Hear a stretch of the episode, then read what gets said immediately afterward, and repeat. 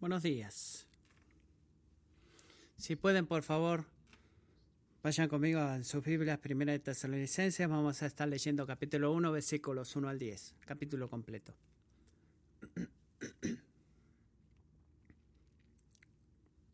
Pablo, Silvano y Timoteo, a la iglesia de los tesalonicenses en Dios Padre y en el Señor Jesucristo. Gracias a ustedes y paz Siempre damos gracias a Dios por todos ustedes, mencionándolos en nuestras oraciones, teniendo presente sin cesar delante de nuestro Dios y Padre su obra de fe, su trabajo de amor y la firmeza de su esperanza en nuestro Señor Jesucristo. Sabemos, hermanos amados de Dios, de la elección de ustedes, porque nuestro Evangelio no vino a ustedes solamente en palabras, sino también en poder y en el Espíritu Santo y con plena convicción. Como saben, qué clase de personas demostramos ser entre ustedes por el amor que les tenemos.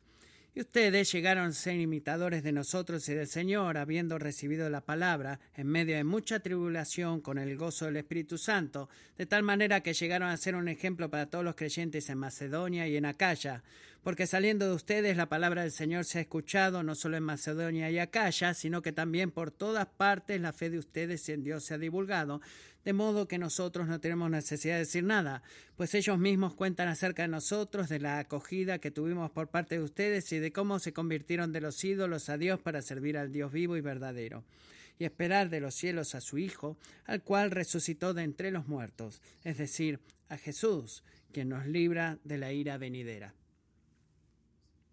Así concluye la lectura de la palabra de Dios.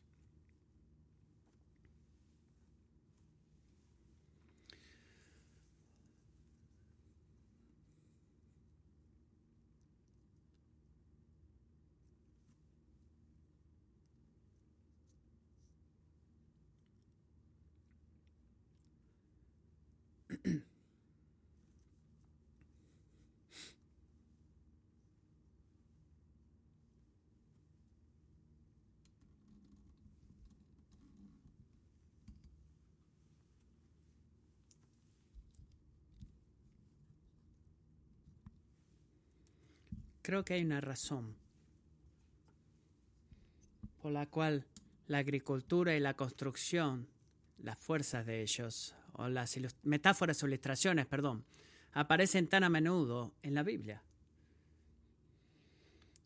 Eh, diría yo que las, ilustraciones de la vida de,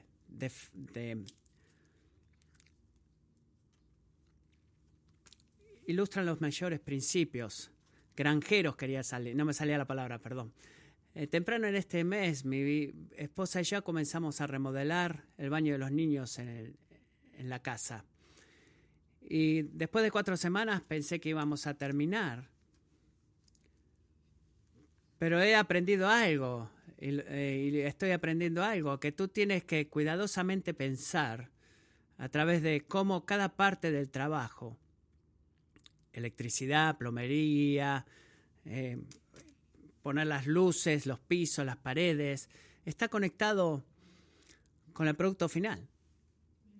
Debes hacer estas conexiones, por ejemplo, cuando tú estás poniendo la plomería, debes saber la ubicación y la dimensión de, de, por ejemplo, la pileta del baño. ¿Por qué? Para que los caños no terminen estando aquí y la pileta termine estando de este otro lado.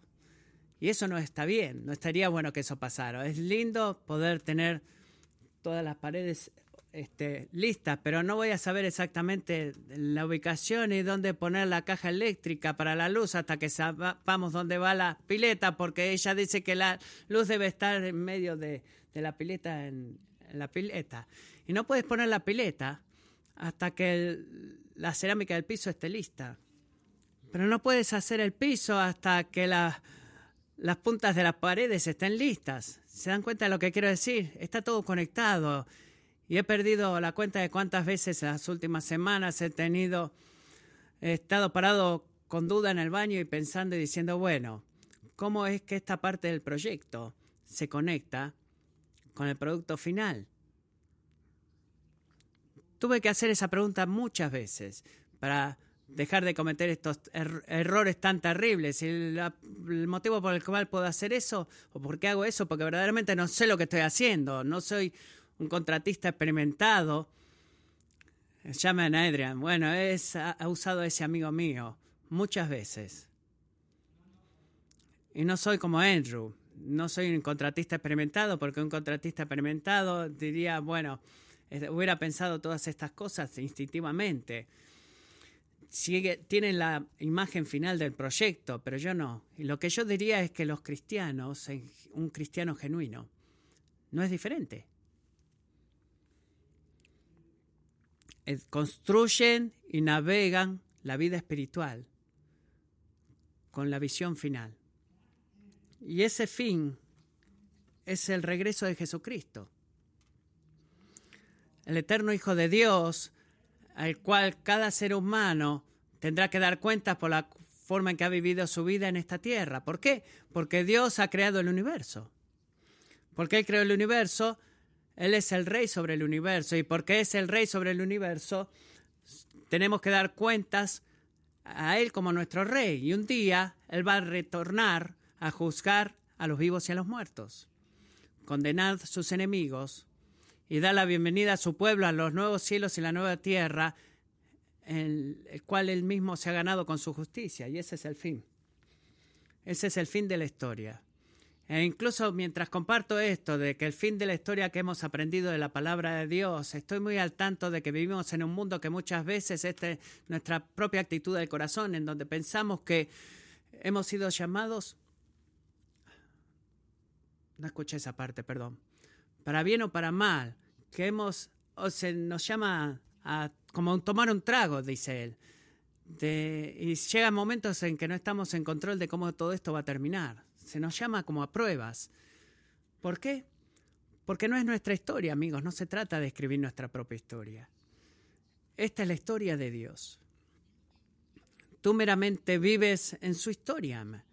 Eh, él nos, ah, nos da pequeñas pistas Segunda de Pedro 3.10 dice, pero el día del Señor vendrá. ¿Tú quieres que venga porque es parte de tu idea de lo que una buena historia termina? No, es porque Dios ha hecho que venga. El día del Señor vendrá como un ladrón, en el cual los cielos pasarán con gran estruendo y los elementos serán destruidos con fuego intenso, y la tierra y las obras que hay en ella serán quemadas. Puesto que todas estas cosas han de ser destruidas de esta manera en el futuro, ¿qué clase de personas no deben ser ustedes presente en santa conducta y en piedad, esperando y apresurando la venida del día de Dios? Si tú comienzas un proyecto de remediación de la casa y no tienes la visión final, vas a crear un desastre en tu casa. Confía en mí, te lo digo con conocimiento de causa. El navegar tu vida espiritual en la tierra sin la visión final es crear un desastre en tu alma. Amigos, el fin de esta historia es muy claro. Es conocido, ha sido revelado, es garantizado, la pregunta que, que debemos enfrentar y todos nosotros debemos enfrentar esta realidad. la pregunta que tú estás respondiendo ahora mismo eh, de la forma en la que tú vives tu vida o no la vives es, ¿vamos a vivir con esa visión final o no? ¿O podemos vivir con ese inevitable futuro, el retorno de Jesucristo a la vista o no? La pregunta es, no, o no es si Jesús va a volver o no. Dios dijo que sí. La pregunta es si vamos a vivir con esa visión del fin. Y esa, y de eso se trata primero de Tesalonicenses, de vivir con la visión del fin. Cada capítulo de esta carta inspirada divinamente a la iglesia de Tesalónica, que, nos, eh, que era una iglesia eh, más o menos en el 50 después de Cristo, eh, fundada por el apóstol Pablo, Silvano eh, y Timoteo. Cada capítulo de esta corta carta finaliza con una referencia explícita al regreso de Cristo, al fin de la historia, el último capítulo de la historia de Dios, y nos enseña cómo vivir, qué significa vivir, y es también en varios aspectos de nuestra vida ahora vivir con esa visión del fin. ¿Qué tipo de aspectos? Cosas como nuestra relación con Dios, o la sexualidad, o el trabajo. Todas estas cosas, cómo navegamos en estos elementos de la vida, con la visión del fin. Para aquellos de ustedes escuchándome ahora que me escuchan decir, bueno, está bien, Matthew, ahora sé todo esto, creo que Jesús está volviendo, enséñame algo nuevo. Tengo una advertencia para ti. Y no te voy a pedir que te humilles a ti mismo levantando la mano, pero si pensaste esto, por favor, escucha esto. El autor principal, que es Pablo, usó frases como ustedes ya saben, o ustedes saben, o mi favorita, no necesito escribirles a ustedes, no tengo necesidad de escribirles a ustedes. Once veces en cinco capítulos. ¿Por qué? Porque él conoce el tipo de cristiano que somos, él sabe, enséñame algo nuevo, infórmame, llena mi mente de conocimiento nuevo, manténme despierto, entreténeme, entretiéneme, perdón. Amigos, cuando venimos a la palabra de Dios, si has sido cristiano por largo tiempo, diría como el apóstol Pablo dice que tú no necesitas tanta información nueva, sino que necesitas ayuda para vivir con la información que ya sabes. Al menos esa es mi experiencia. Necesitamos ayuda para vivir por algo que hemos escuchado de forma vivir de acuerdo a lo que hemos escuchado antes, porque la gran batalla en el cristianismo no es que conocerlo correctamente, sino que es vivir a la luz de lo que es verdad. Esa es la gran batalla que tenemos. Así que hay mucho en estos primeros diez versículos. Eh, Pedro lo leyó y ustedes quizás dijeron vamos a estar acá muchas horas. No, nos vamos a enfocar en temas principales y creo que el calor principal de estos diez versículos es muy simple. Mucho sucede, pero una gran idea. Vivir a la luz del final o del fin comienza con la elección de seguir al único que puede rescatarnos al final. Voy a hacerlo otra vez. Vivir a la luz del final comienza, el principio de eso, con la elección de seguir al único que puede rescatarnos al final. Así que piénsalo de esta manera. La forma en la que tú finalices depende enteramente en la forma en la que comience. Y si tú quieres terminar bien, debes hacer qué? Comenzar bien. Y un final feliz, salvación de la muerte y del juicio en ese día, comienza con qué? Poniendo tu fe en Jesucristo, en este día. Y eso es en lo que Pablo se enfoca en estos diez primeros versículos, en lo que los cristianos llaman la doctrina de la conversión. No se aferre mucho a esa palabra. Con la palabra conversión quiere decir como un hombre o una mujer vienen a caminar su caminar espiritual en esta vida y que termina en la liberación en el último día cómo primero ponemos nuestro pie en ese camino, cómo comenzamos a caminar ese viaje con Dios siguiendo a Jesús. Es lo que quiero decir con la palabra conversión.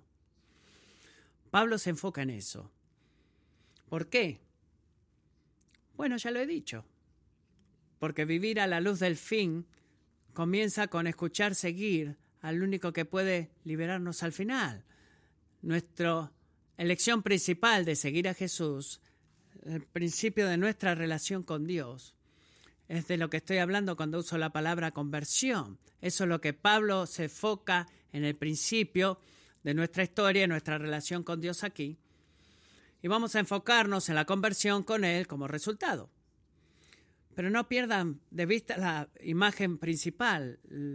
La razón por la que el, el comienzo importa es porque viene un final y todo el comienzo tiene que ver con cómo vas a terminar. Así que varios puntos acerca de la conversión que quiero hacer de estos versículos. Primero, la conversión, miremos versículos 1 al 3 principalmente, produce frutos reconocibles. Frutos reconocibles, ¿ok? Así que luego de dar la bienvenida a los tesalonicenses, Pablo, Silvano y Timoteo, comenzando el versículo 2, y enseguida, rápidamente entran en esta acción de gracias, oración de gracias. Y si has leído otras cartas de Pablo, esto es lo que la gente de Jesús dice, bueno, vamos a dar gracias a Dios por muchas cosas, porque Pablo siempre empieza sus cartas así. Pero no, no es así, no es lo que tú haces, sino que es intencionalmente, es deliberado.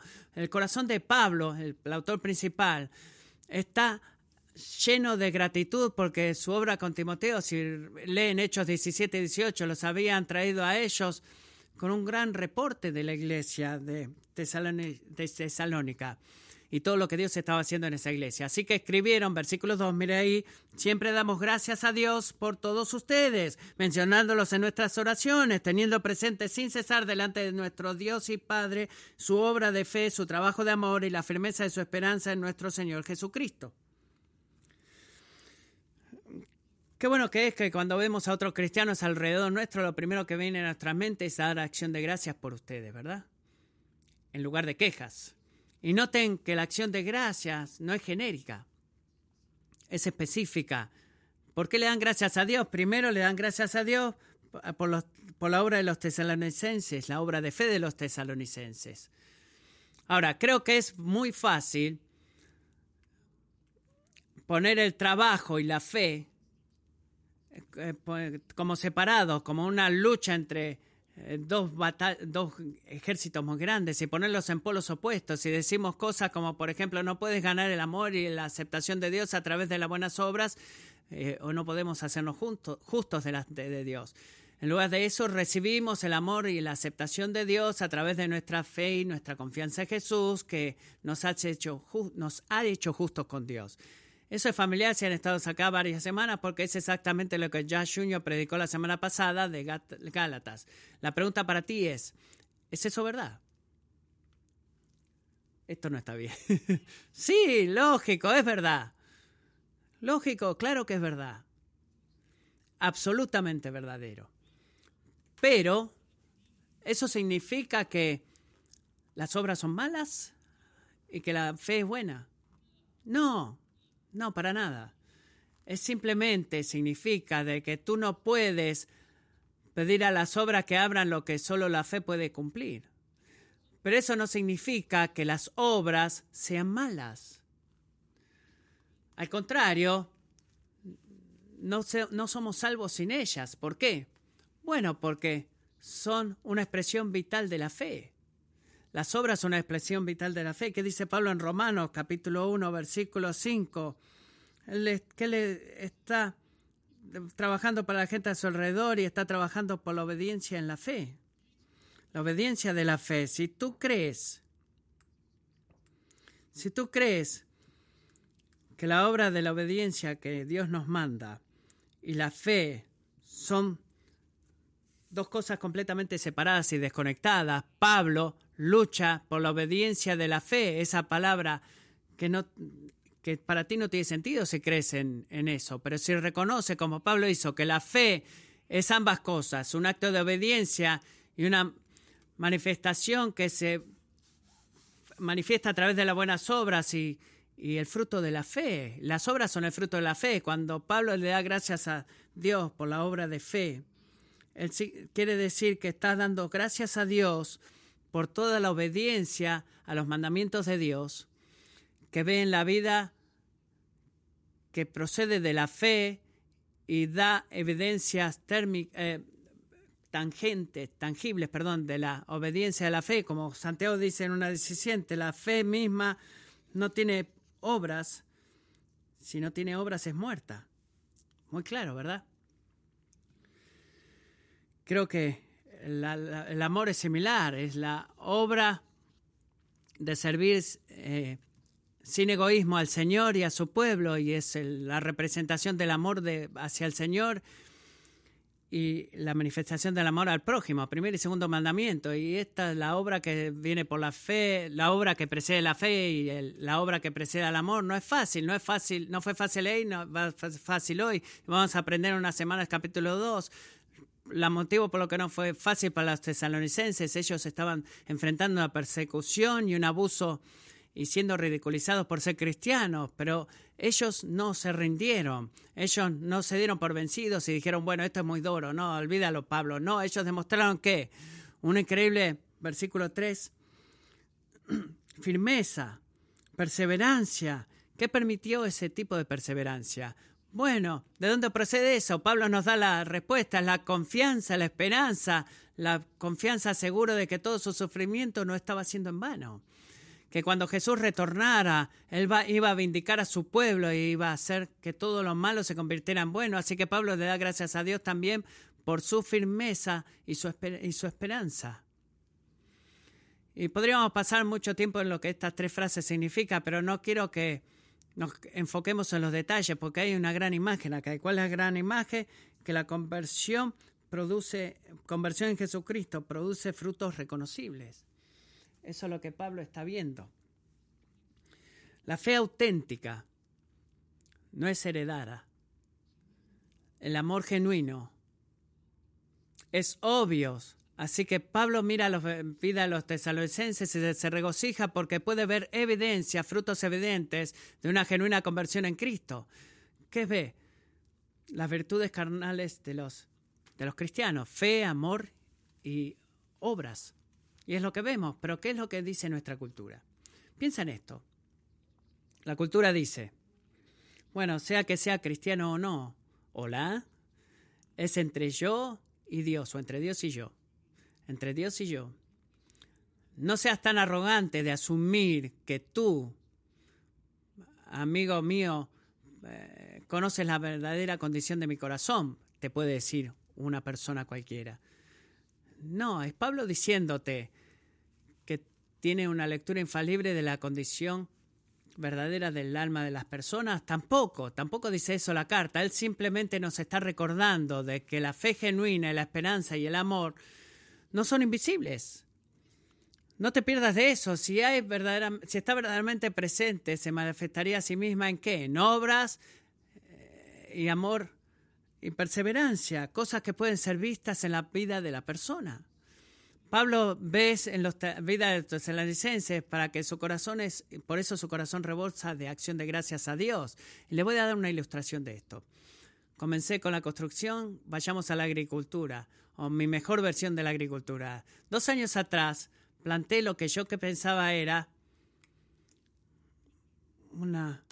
¿Alguno tiene idea? No sé, una montaña de verde, dijo. Bueno, tres personas saben de lo que habla. Bueno, una montaña de verde es un arbusto. Ah, perdón, está hablando de un arbusto, una planta.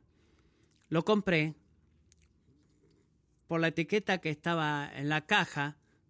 Decía Greenback Mountain.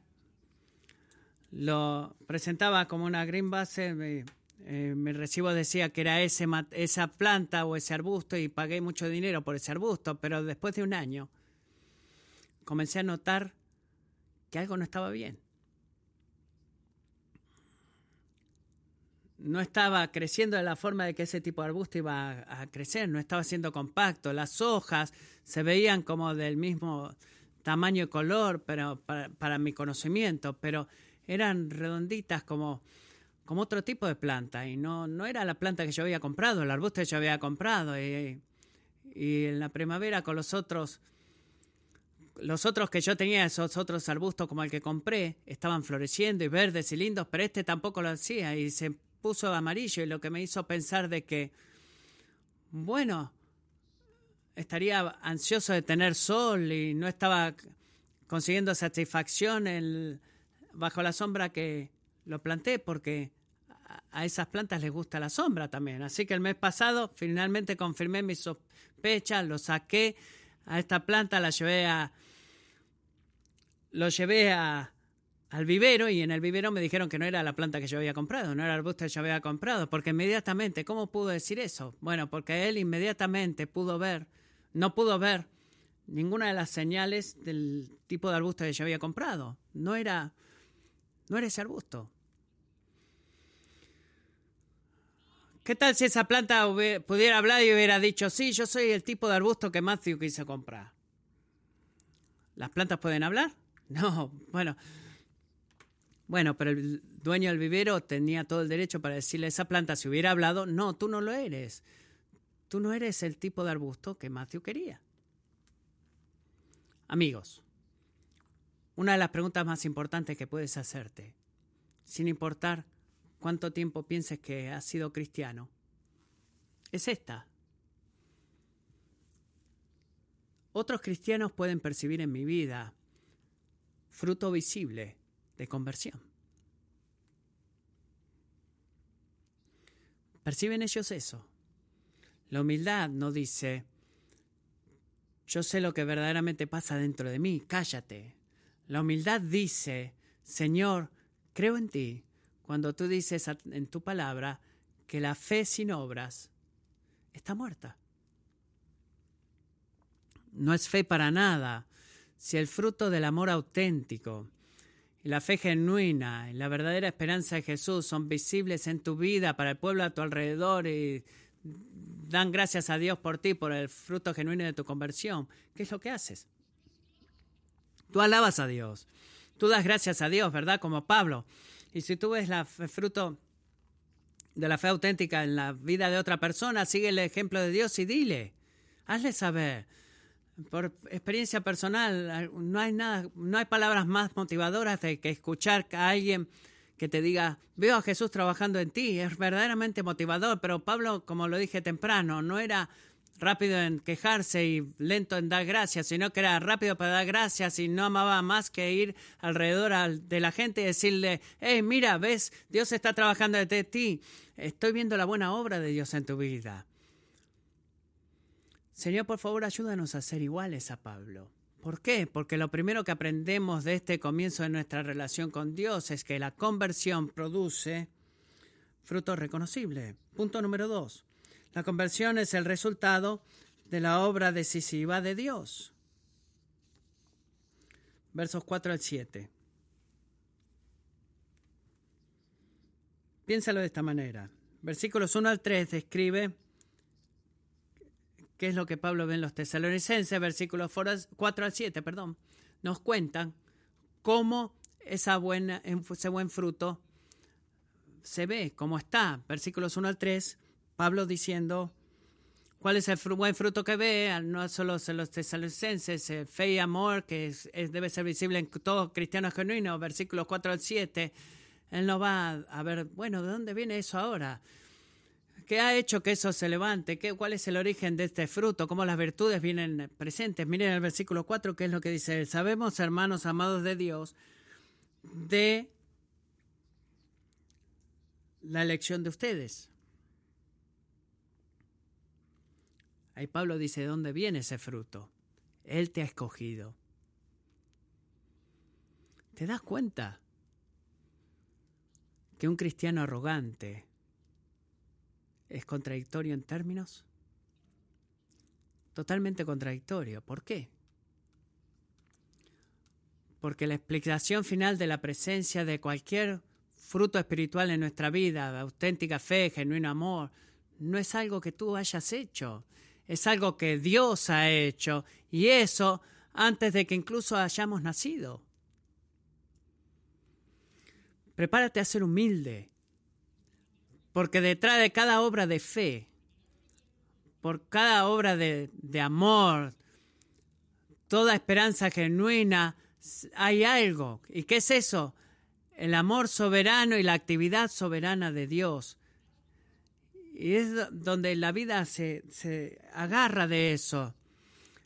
Dios misericordiosamente intervino en, en corazones espiritualmente muertos, no a por quienes somos o lo que percibe que podamos convertirnos con un poco de resistencia quizás de nuestra parte, pero no, Él lo hizo por quien es Él. Él amó al que no merecía ser amado. Deuteronomio 7, 6 dice, porque tú eres pueblo santo para el Señor tu Dios. El Señor tu Dios te ha escogido para ser pueblo suyo de entre todos los pueblos que están sobre la superficie de la tierra.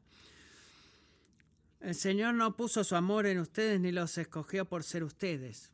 No fue porque te veías bien o cualquier otra persona del otro, otro cristiano haya dicho que tú eras digno de ser escogido. No, sino que fue porque el amor te amó y él, o, que le haya prometido a tus padres o jurado a tus padres que te iba a traer de... No.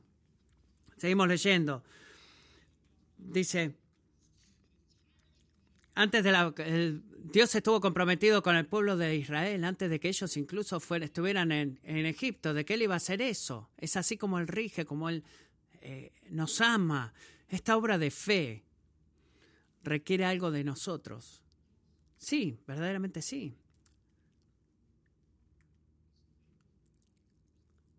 La obra del amor requiere algo de nosotros. La obra, nosotros, eh, trabajo de una obra activa de amor, no palabras pasivas o obras pasivas. Debemos escoger confiar y amar.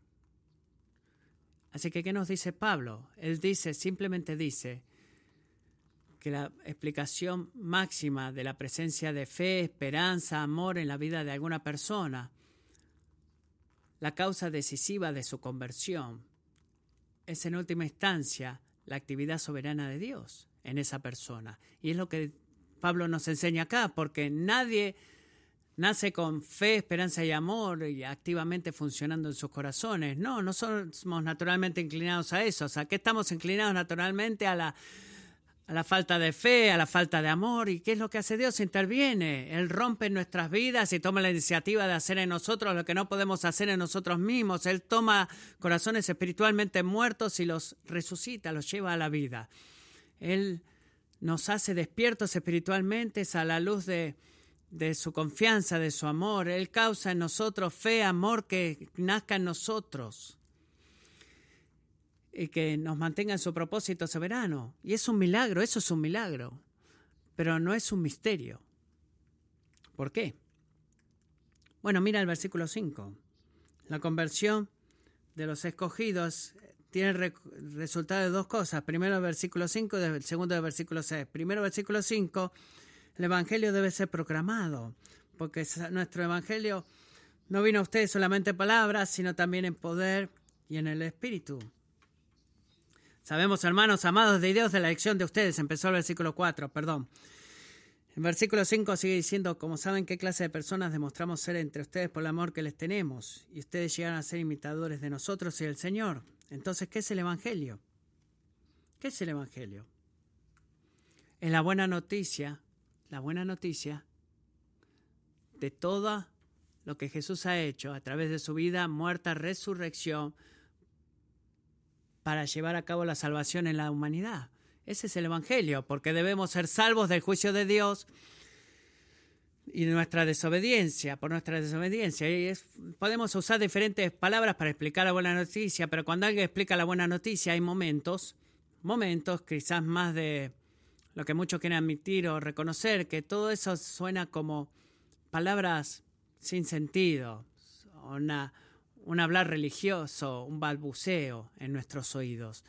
Pero luego hay otros momentos, y alabado sea Dios por esos otros momentos, en donde el Espíritu Santo toma estas palabras, toma el Evangelio y, lo, y trae que se selle en tu corazón para que tú puedas percibir y deleitarte en esas palabras, como el mismísimo poder de Dios para tu salvación. Eso no es ni siquiera, no son meras palabras, sino que es poder, un cambio espiritual. Y eso es lo que sucede cuando Pablo, predicó el Evangelio a los tesalonicenses. Su proclamación fue acompañado por el poder espiritual, por la obra del Espíritu Santo, dando fe en los corazones que le escucharon, creyeron que necesitaban Salvador y confiaron de que Jesús era ese Salvador. Y eso, amigos, es lo que sucede cada vez que alguien se convierte en un cristiano. Porque la conversión, por favor, escucha esto, no se trata de una reconexión, reconocimiento mental de la verdad o, o, un sentido de que la enseñanza de Jesús son de ayuda y sabias, o ni la conversión tampoco dice, bueno, creo que la gente cristiana está buena y me amo cómo se aman entre ellos y la comunidad entre hermanos. No, la conversión genuina es un resultado de la obra poderosa de Dios a través de la predicación del Evangelio, el Espíritu Santo nos permite, es como prendiendo las luces y decimos, oh Dios mío, necesito un Salvador y, ese, y Jesús es ese Salvador. De eso se trata la conversión. Y como resultado hay dos cosas. Primero, el Evangelio debe ser proclamado. Ese es el énfasis. Versículo 5. Versículo 6. El Evangelio debe ser recibido. Versículo 6. Y ustedes llegarán a ser imitadores de nosotros y del Señor. Como comenzó la historia, habiendo recibido la palabra, la palabra del Evangelio, en medio de mucha tribulación, y hablamos de eso, con el gozo del Espíritu Santo. Así que, ¿qué sucede acá? Cuando Pablo proclama el Evangelio, acompañado por la obra poderosa del Espíritu Santo en nuestras almas, o los tesalonicenses respondieron recibiendo el Evangelio. Ellos escogieron seguir el ejemplo de Pablo y el ejemplo de Jesús, de confianza y sumisión obediente a Dios el Padre, sin importar el costo. Y entendamos esto claramente. El costo de estas personas fue mucho más alto que el costo que nosotros, la mayoría de nosotros tenemos que pagar. Porque en su propio país, si leen el capítulo 3, versículos 14 en adelante, y siguen ahí, van a poder ver que, su, que, que ellos tuvieron que enfrentar una persecución grande. Escoger y seguir a Jesús no hizo sus vidas más fáciles, sino más difíciles. Y piensa en esto, ¿qué tan a menudo debemos levantamos nuestro puño a Dios en desafío eh, cuando hemos escogido obedecerle y todo parece ponerse peor en lugar de mejor. Pensé que estaba haciendo lo que tú querías que yo hiciera, Señor, le reclamamos. Si eso es verdad, ¿por qué no has venido a mi rescate? ¿Por qué sigo experimentando tanto problema dentro de mí, tanto problema a mi alrededor? ¿Qué, qué está pasando? Bueno, para principiantes, amigos, simplemente debemos decir que has sido perdonado y que tú has escogido seguir a un siervo sufriente, a un salvador sufriente. Mateo 7:14 dice, porque la puerta es angosta, el camino es largo y es duro que lleva la vida, y aquellos que lo encuentran son pocos. ¿Por qué cualquiera en su mente lúcida quiere caminar en un camino difícil. Podemos ver esas palabras, eh, camino duro, oh sí, amo a Jesús, predica sobre la dureza del camino, de caminar en Jesús. No, ¿por qué a cualquiera quisiera caminar ese camino duro y difícil?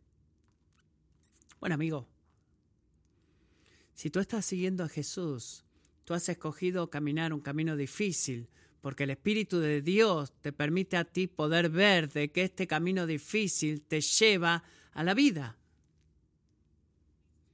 Te lleva la vida. Cuando tú escoges seguir los pasos de Jesús, te conviertes con un gran grupo de testigos en un siervo sufriente, pero siempre regocijado, creyendo, creciendo en lágrimas anhelando que Jesús haga todas las cosas nuevas y así llevar tus cargas y luchas con el Señor con confianza gozosa de que tú no vas a ser defraudado. Solo el Espíritu Santo puede darte ese tipo de gozo en medio de la aflicción. Él lo hizo por Jesús y está ansioso de hacerlo por nosotros también.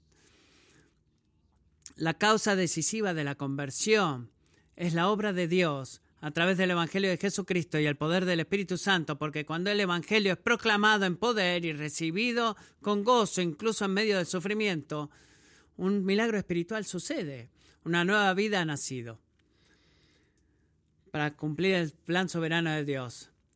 El hombre proclama el Evangelio, el hombre recibe el Evangelio, pero la obra de Dios es decisiva en ambas. ¿Qué es lo que vemos acá?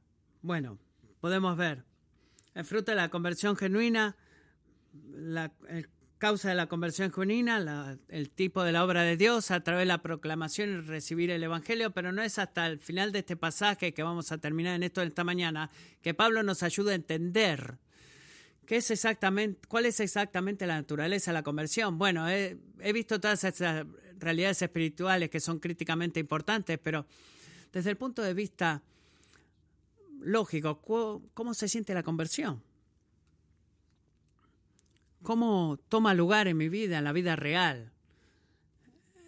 En una forma de, experiencia muy realística, muy terrenal.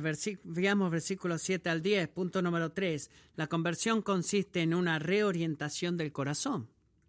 Reorientación del corazón. ¿Saben cuando los tenorcenses vinieron a la fe en Jesús? Rápidamente comenzaron a hacer un, ejemplo, ven el versículo 7, para todos los creyentes en Acaya y Macedonia. Y seguramente los habrá ayudado a ellos eh, eh, por la diferente comunicación que tenían comercial entre ambas ciudades, Macedonia, Acaya.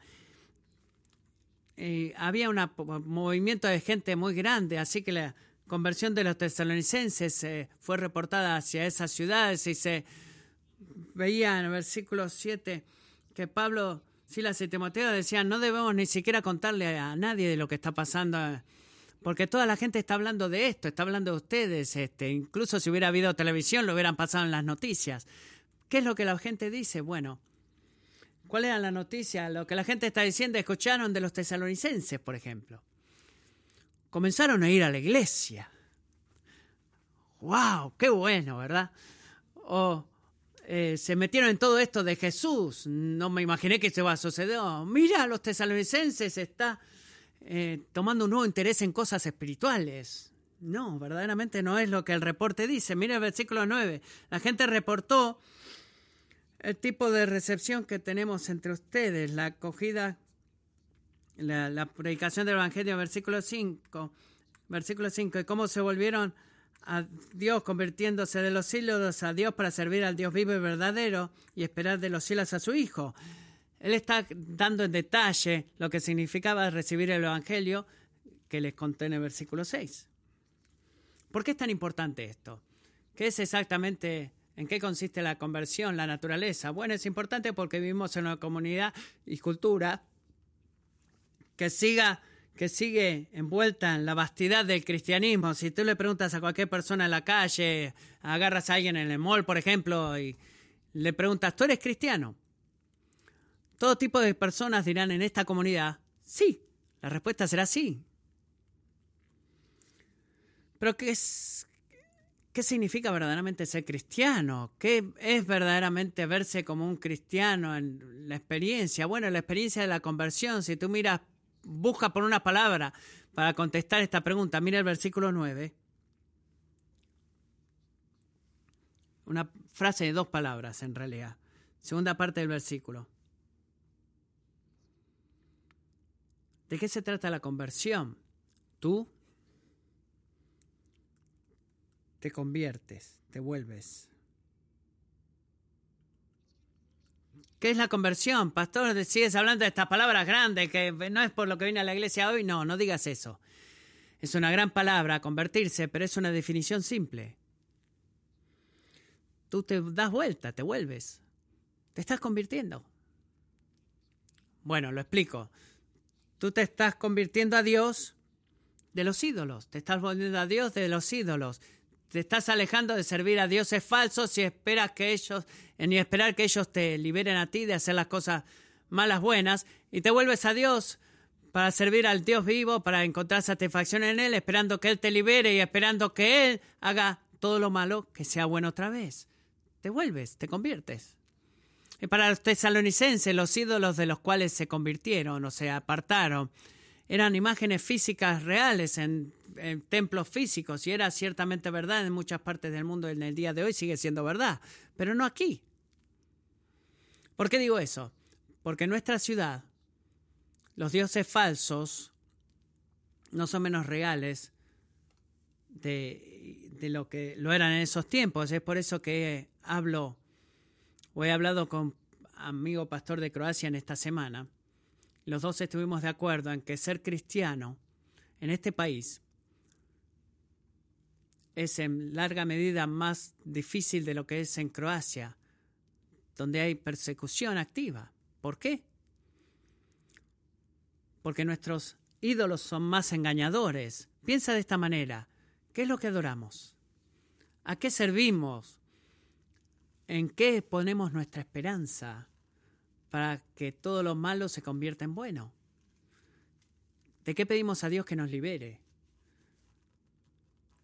le pedimos a nuestra carrera que nos haga eso? Al éxtasis sexual, por ejemplo. Pedimos al dinero que nos liberes, al confort, a la comodidad, al entretenimiento, a la seguridad, o en nuestra imagen, el, el éxito de nuestros hijos. Servimos y esperamos en todas estas cosas pidiéndole a ellas que nos libren y hagan todo lo malo bien. Eso es lo que hacemos. Y amigos, en el grado que tú hagas eso, por favor, escucha al Señor diciéndote en esta mañana que has sido, que estás abrazando una mentira, estás abrazando una mentira. ¿Por qué? Porque existe solo un Dios vivo y verdadero y no es tu carrera, sino que es Jesús. Existe solo un Dios vivo y verdadero y no es el, éxtasis sexual, sino Jesús. Existe solo un Dios vivo y verdadero y no es el dinero en tu cuenta de banco, lo que la gente piense de ti o lo que tú mismo pienses de ti mismo, sino que es Jesús. Así que detente de servir lo que nunca puede satisfacer tu alma. Deja de esperar lo que inevitablemente se derrumbará y caerá y hará eh, eh, y que tú esperas que eso haga que todo lo malo se vuelva bueno. No, no hagas eso. Solamente Jesús puede hacer eso y solamente Jesús hará eso. Es por, por qué que la conversión al cristianismo no consiste fundamentalmente en ir a la iglesia. La conversión al cristianismo no consiste fundamentalmente en limpiar tu vida, eh, hacer mejores elecciones, la conversión cristiana no eh, consiste fundamentalmente en cantar canciones cristianas o estar con amigos cristianos o hacer oraciones cristianas. No, la conversión cristiana consiste fundamentalmente en convertirte o apartarte de los dioses falsos y, y dejar de pedirle a ellos que te liberen y te salven y volverte al único Dios verdadero y vivo y esperar que Él te libere y que Él te salve y que Él satisfaga tu, tu alma solitaria, porque Él es el único que puede hacerlo. La conversión consiste en la reorientación en el núcleo de, todos los afectos de tu corazón. No es cambiar de religión, sino que es encontrar a tu maestro, unirte a él. ¿Qué es la reorientación del corazón? ¿Cómo sabes si está sucediendo? Es un fruto visible y reconocible. Cuando tú ves ese fruto, ¿a dónde te vuelves para recibir el crédito por su presencia? Dios.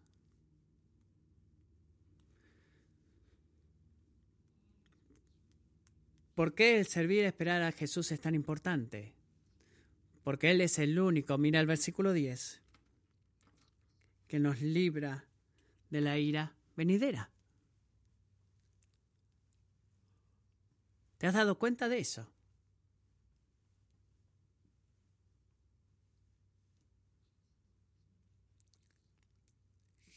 Jesús no es un objeto religioso. No es como que digas, vamos de compras religiosas, cuál Dios trabaja para ti, me gusta este, a vos te gusta este otro.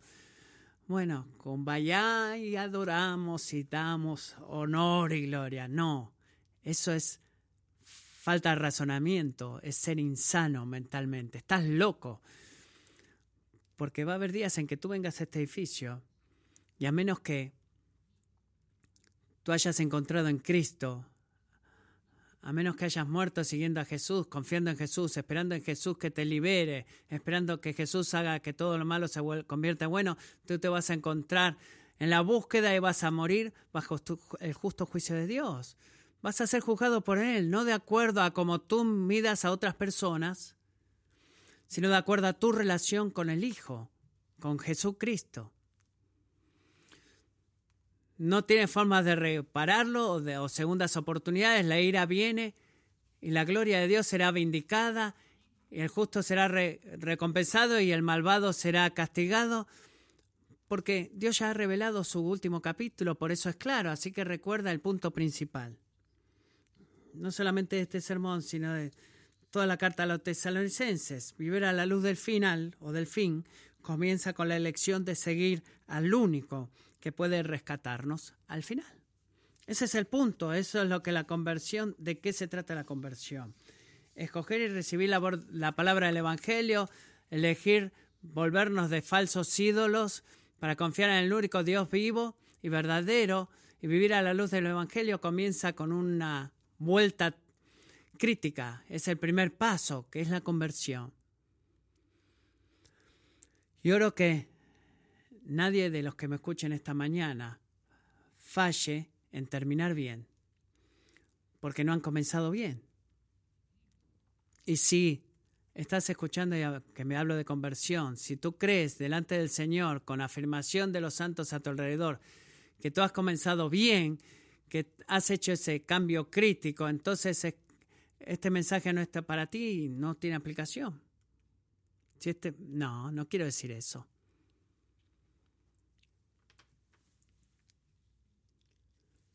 Póstrate en tus rodillas en esta semana y da gracias a Dios de que Él ha sido misericordioso contigo.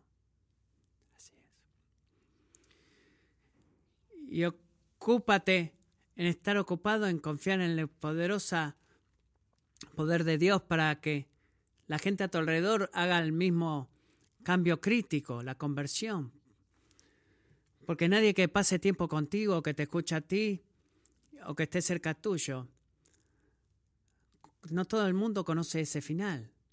No queremos que todos ellos vayan a un fin y no estar listos. Venir a la fe en Cristo no es una opción religiosa, entre competidores iguales, amigo. Es tu única esperanza para ser liberado en el día del fin que está por llegar. Oremos.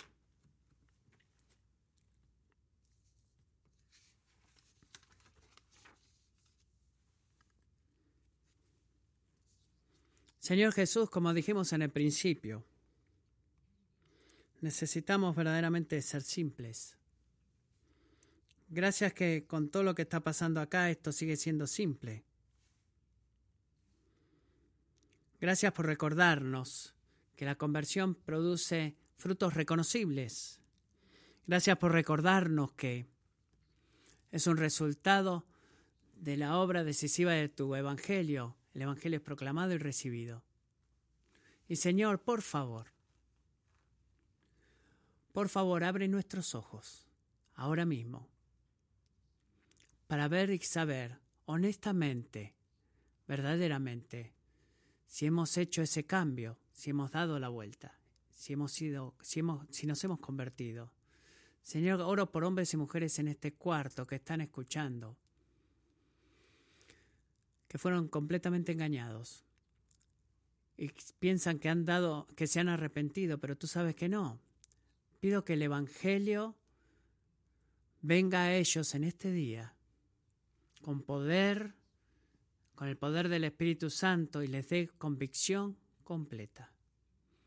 Y que ellos se conviertan de seguir a los falsos dioses, a servirte a ti, el único Dios vivo y verdadero, y esperar por tu Hijo en los cielos, Jesús, al cual resucitaste de los muertos, que es el único que nos puede liberar de la ira por venir. Señor, por todos nosotros pido que tú nos enseñes como pueblo, a través de tu palabra, a través del don de los sacramentos, la comunión, la oración, el canto, que nos enseñes a esperar por ti. Usa todo este libro para ayudarnos a vivir con la visión del fin. Y oro, Señor, que no haya nadie a cual tú lleves ese fin y falle en terminar bien porque nunca comenzaron bien. Haz esa obra de principio en todo corazón que hay aquí, oro. Amén.